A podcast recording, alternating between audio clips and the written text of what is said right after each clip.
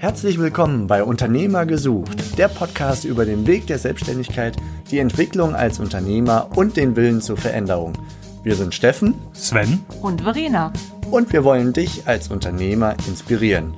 Viel Spaß mit dem kommenden Impuls. Ja, hallo und herzlich willkommen zum Unternehmer gesucht Podcast heute mit Sven und ich darf begrüßen hier, wir haben den Konstantinos Kalios von der chorodrogerie.de. Das ist ein Online-Shop für haltbare Lebensmittel.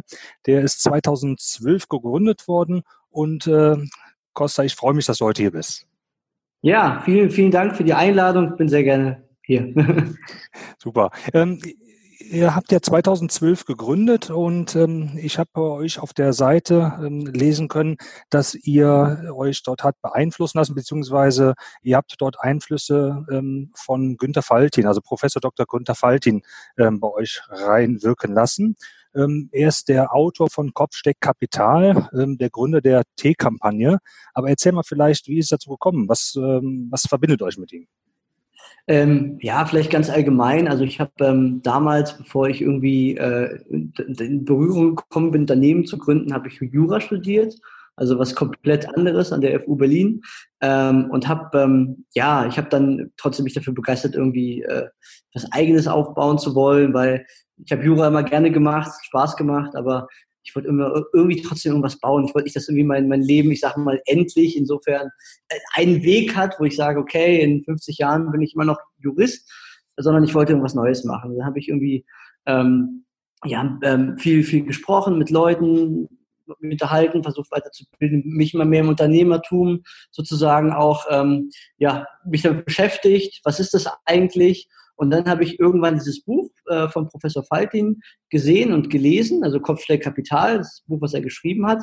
Ähm, und in dem Buch beschreibt er ja, wie man ein Unternehmen quasi auf der Basis von Komponenten gründet, also nicht auf dem klassischen Weg. Wenn du dir vorstellst, dass quasi eine, eine Buchhaltungsabteilung, eine Logistikabteilung und so weiter und so fort, für jedes quasi eine internalisierte Abteilung, sondern er sagt eben, wir machen das so, dass wir ähm, das Ganze an professionelle Dienstleister übergeben, die das sowieso besser können als man selbst, weil sie eben darauf spezialisiert sind.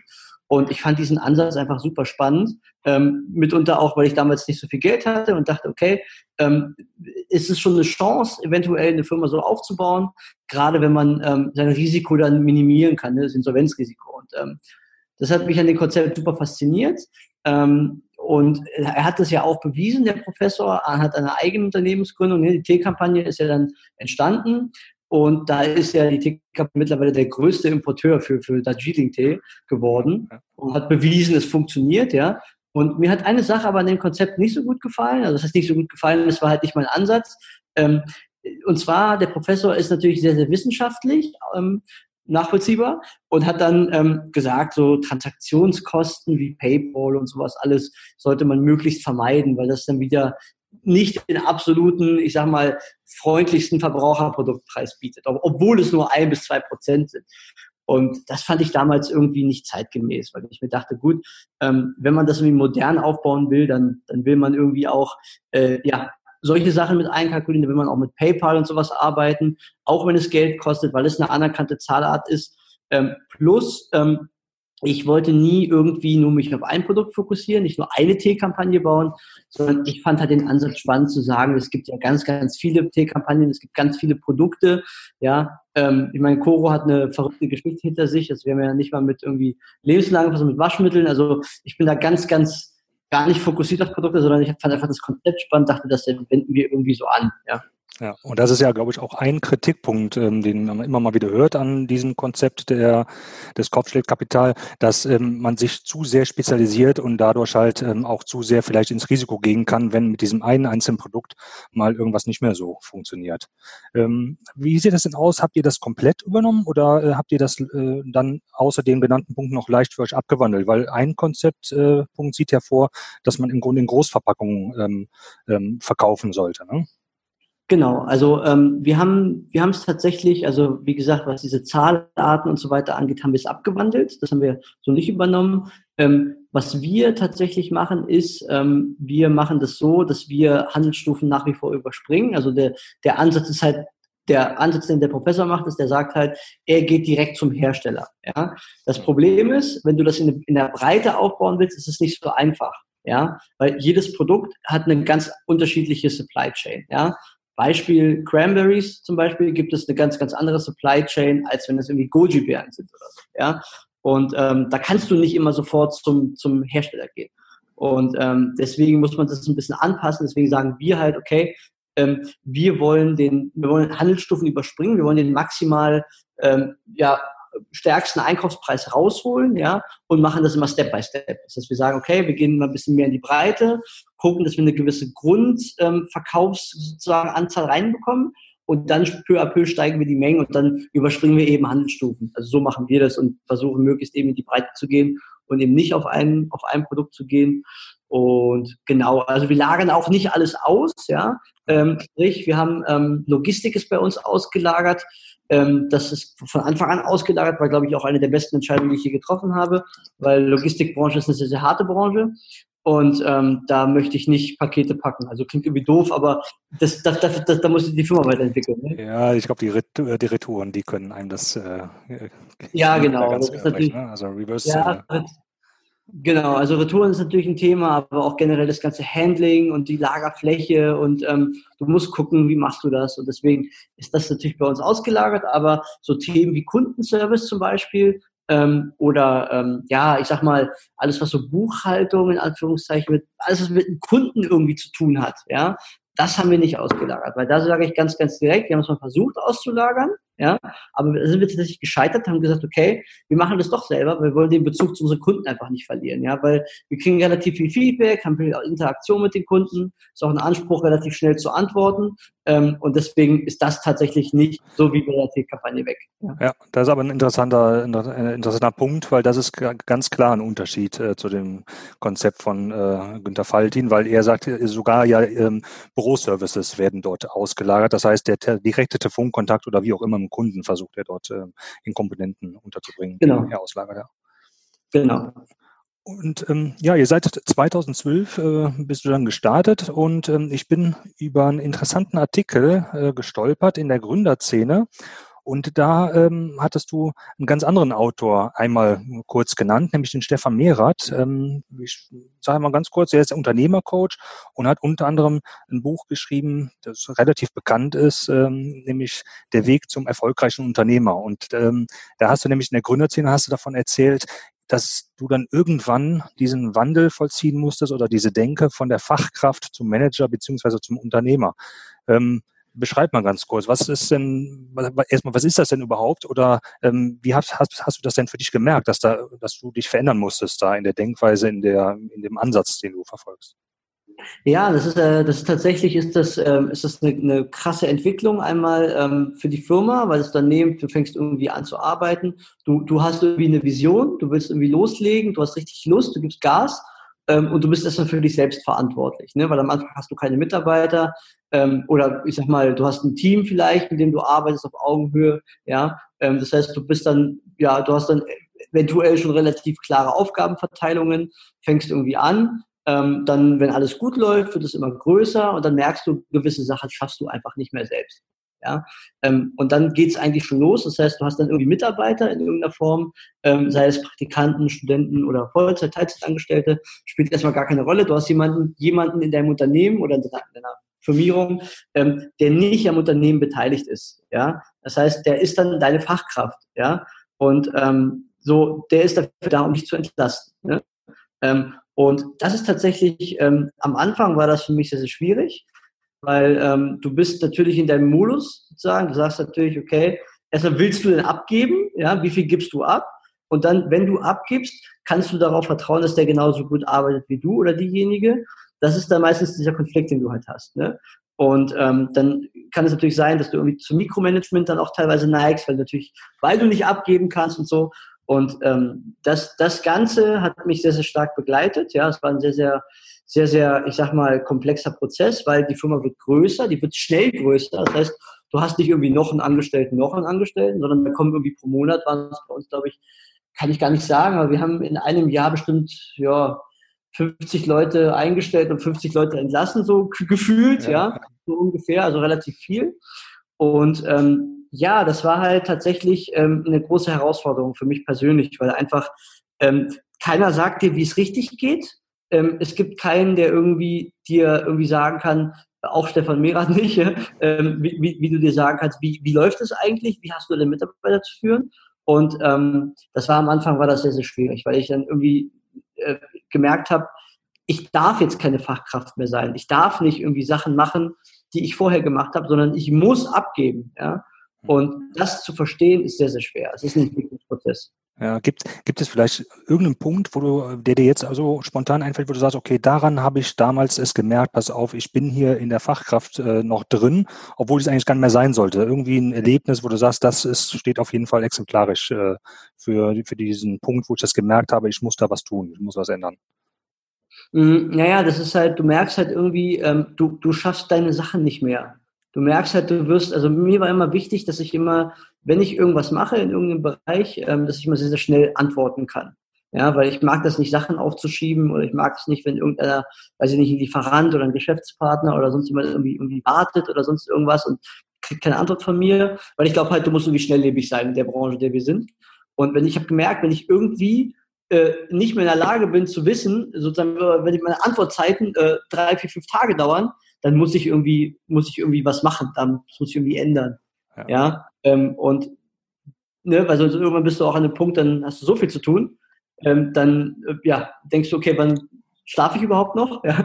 Und ähm, nee, das, das kann man nicht so pauschal sagen. Es gab nicht einen Moment, ja, mhm. aber das war halt tatsächlich dieses so, wo ich gemerkt habe, ich habe echt viel zu tun und ich muss jetzt irgendwie Hilfe suchen, beziehungsweise auch, ähm, auch vielleicht auch noch einen Ansatz, wenn du merkst, du machst etwas ähm, und du, du ähm, also Beispiel Buchhaltung, ja, ist vielleicht ein gutes Beispiel.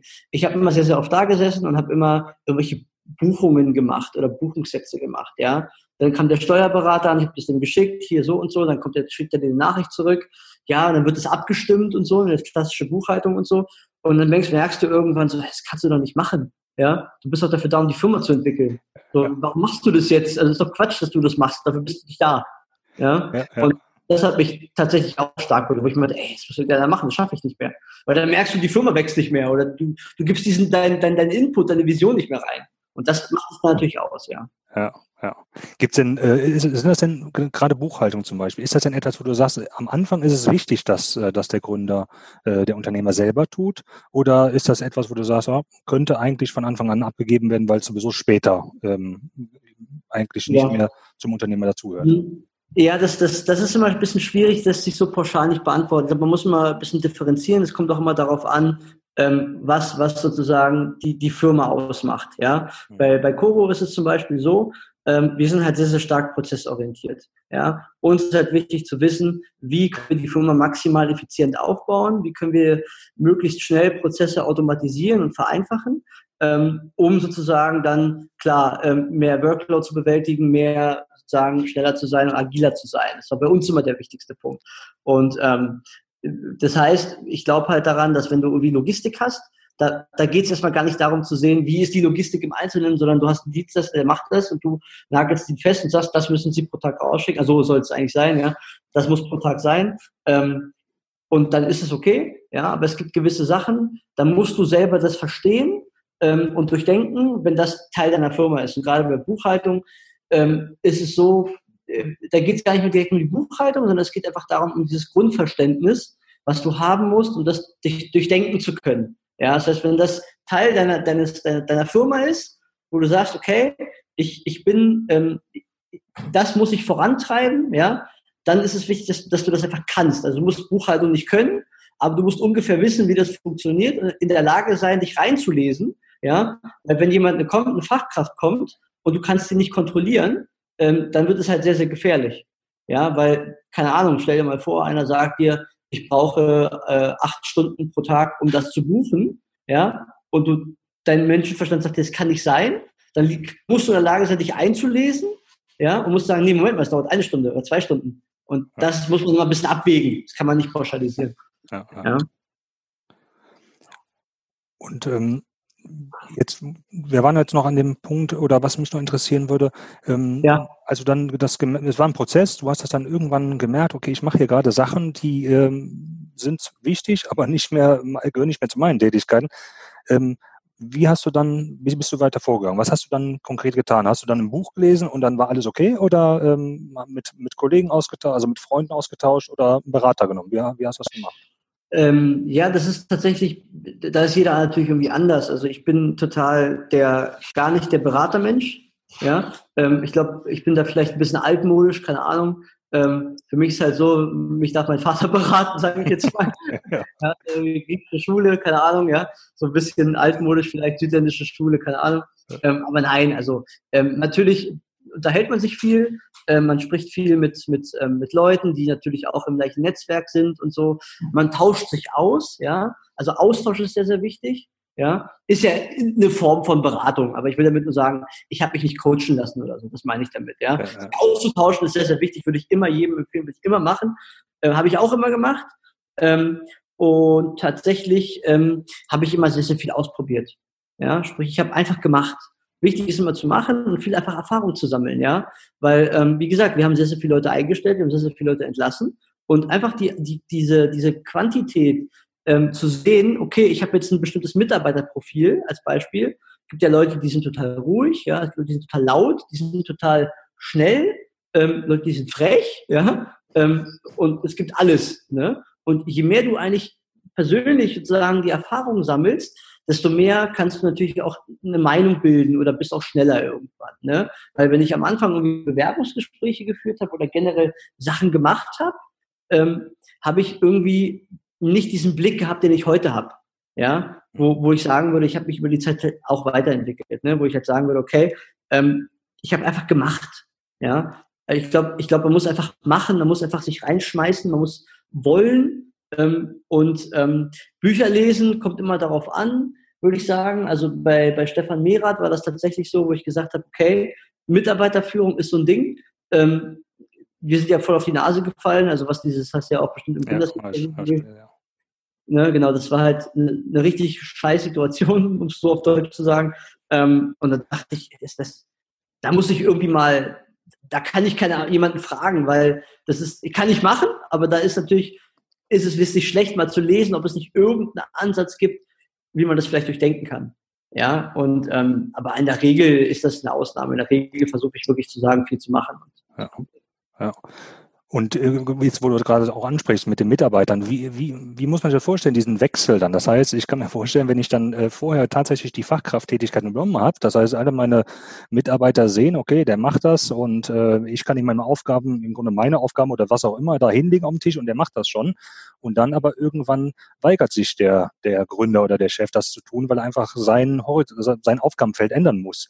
Ähm, ja. wie, wie, sind da die Mitarbeiter mit klargekommen oder wie, wie bist du da vorgegangen? Also einfach von heute ja, auf Cut oder? Ähm, naja, also das, ja, das, das, das, das hängt ein bisschen sehr, sehr stark auch vom, vom Bereich immer wieder ab. Ne? Also ähm, wenn es um so klassische Tätigkeiten geht, ja, wie Buchhaltung, ähm, Organisation, ich weiß nicht, äh, wir haben auch so allgemeine Postfächer, ähm, Buchhaltung Ad, Service Ad und solche Sachen, ne, die irgendwie koordiniert werden. Da mhm. war das eigentlich relativ einfach. Da habe ich einfach gesagt, okay, ich suche jemanden, ja, Mitarbeiter in dem und dem Bereich. Dann habe ich ein Bewerbungsgespräch geführt und meinte halt, ja, es ist so, aktuell schaffen wir das halt nicht mehr ähm, und wir brauchen jemanden, der, der, das und das übernimmt, sozusagen. Ja, ähm, da, da war das relativ einfach. Da war von Anfang an klar kommuniziert, ich bin da raus und ich mache das nicht mehr.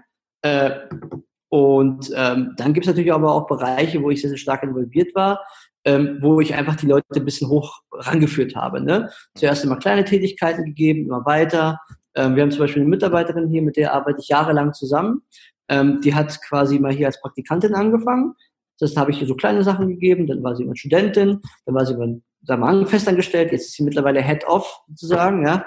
Ähm, und ähm, ihr habe ich halt einfach immer durch die Blume mehr gegeben. Ich meinte immer, immer, du musst mir das übernehmen, ich schaffe das nicht mehr, tut mir leid, ich muss mich darum kümmern, dass wir die Firma weiterentwickeln und so. Aber es war ein Vertrauensverhältnis. Es war halt ja sehr, sehr schleichend.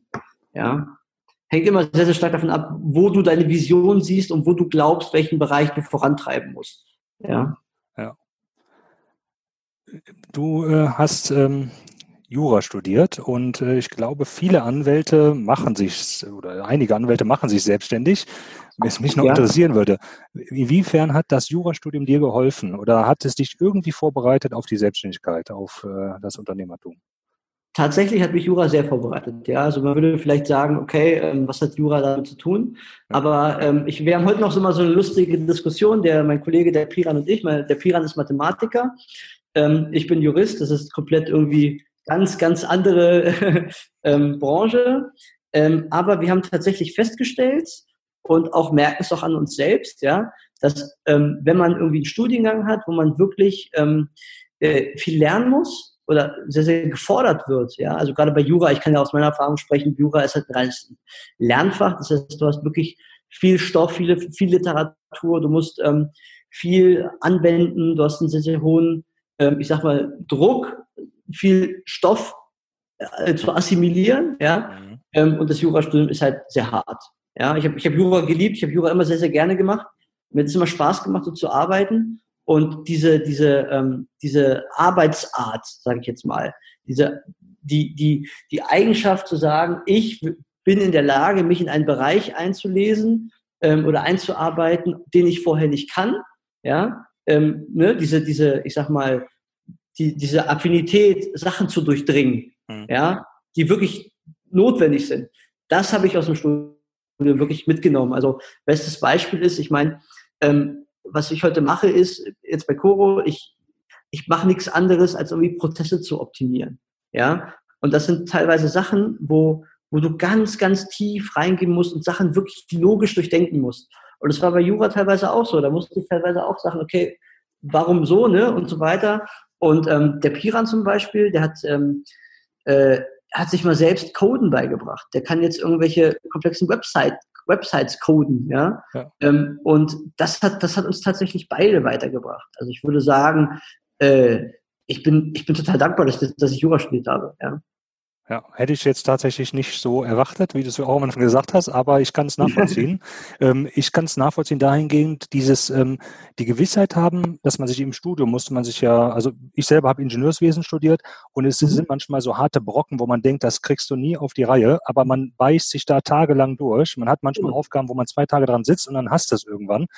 Und das genau. ist halt diese Gewissheit, egal was kommt, ich schaffe das, äh, äh ich, werde es, ich werde es hinkriegen. Ne? Und das ist diese, deswegen kann ich das nachvollziehen jetzt. Äh, aber erst hätte ich nicht erwartet. Ne? Das, äh, ja. ja, von meiner Seite aus, ähm, ich habe noch eine einzige Frage an dich. Ähm, ja. Was Gibt es irgendwas, was du deinem Ich im Jahr 2012, wenn du mit ihm sprechen könntest, was würdest du dem sagen? Ähm, was soll es anders machen? Was soll es genauso wieder machen? Puh, ähm, was es genauso machen soll vielleicht, also was es genauso machen soll, ist, es soll einfach genauso weitermachen und ganz viele Fehler machen. Ja, ja? weil ich glaube, Fehler sind wichtig, um zu lernen. Ähm, das, das ist, glaube ich, ähm, wichtig. Und was es anders machen soll, es soll vielleicht ähm, nicht so nicht so emotional sein. Ja? Okay. Weil gerade am Anfang, wenn es eben um deine eigene Firma, um dein Leben, deine Existenz, wenn du was aufbauen willst, geht, ähm, bist du natürlich befangen, ist natürlich völlig normal. Ähm, du hast immer Probleme, in Anführungszeichen, zu lösen, Feuer zu löschen und so weiter. Und ähm, das habe ich in 2012 ein bisschen anders gemacht, als ich es jetzt mache. Also ich bin, ich glaube ich, die hohe Person will ich nicht sagen. ja. Ja. Ähm, aber ähm, ich, ich bin nicht mehr so, ich mache keine emotionalen, ich sag mal, äh, Super-GAU-Reaktionen mehr oder so.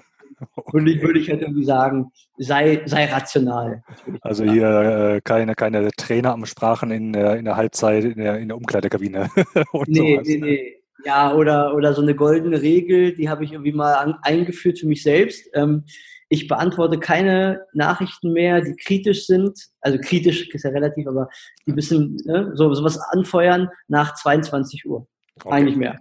Weil wenn ich irgendwie lese und sehe, früher habe ich das immer sofort gemacht, dann saß ja, ich immer da und dachte, okay, los geht's, raus damit. Und nächsten Morgen habe ich es gelesen und dachte, oh nein, was hast du was angestellt? Ja, ähm, das mache ich heute nicht mehr. Das heißt, das ist tatsächlich so, wenn ich irgendwas lese, denke ich, okay, komm, schlafe eine Nacht drüber und dann am nächsten Morgen beantworten. Ja. Super, das waren, glaube ich, ähm, gute Tipps. Also ich fand es ein richtig, richtig gutes Gespräch. Wir haben viele Themen äh, tatsächlich abgedeckt und sicherlich nur anreißen können teilweise.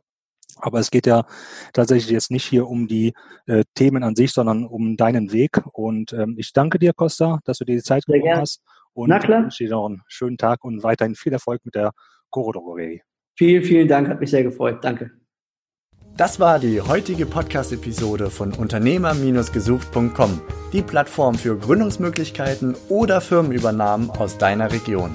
Wenn dir dieser Impuls gefallen hat, freuen wir uns über deine positive Bewertung auf iTunes. Wir wünschen dir viel Erfolg bei deinen unternehmerischen Vorhaben und sagen bis bald, gerne zur nächsten Episode.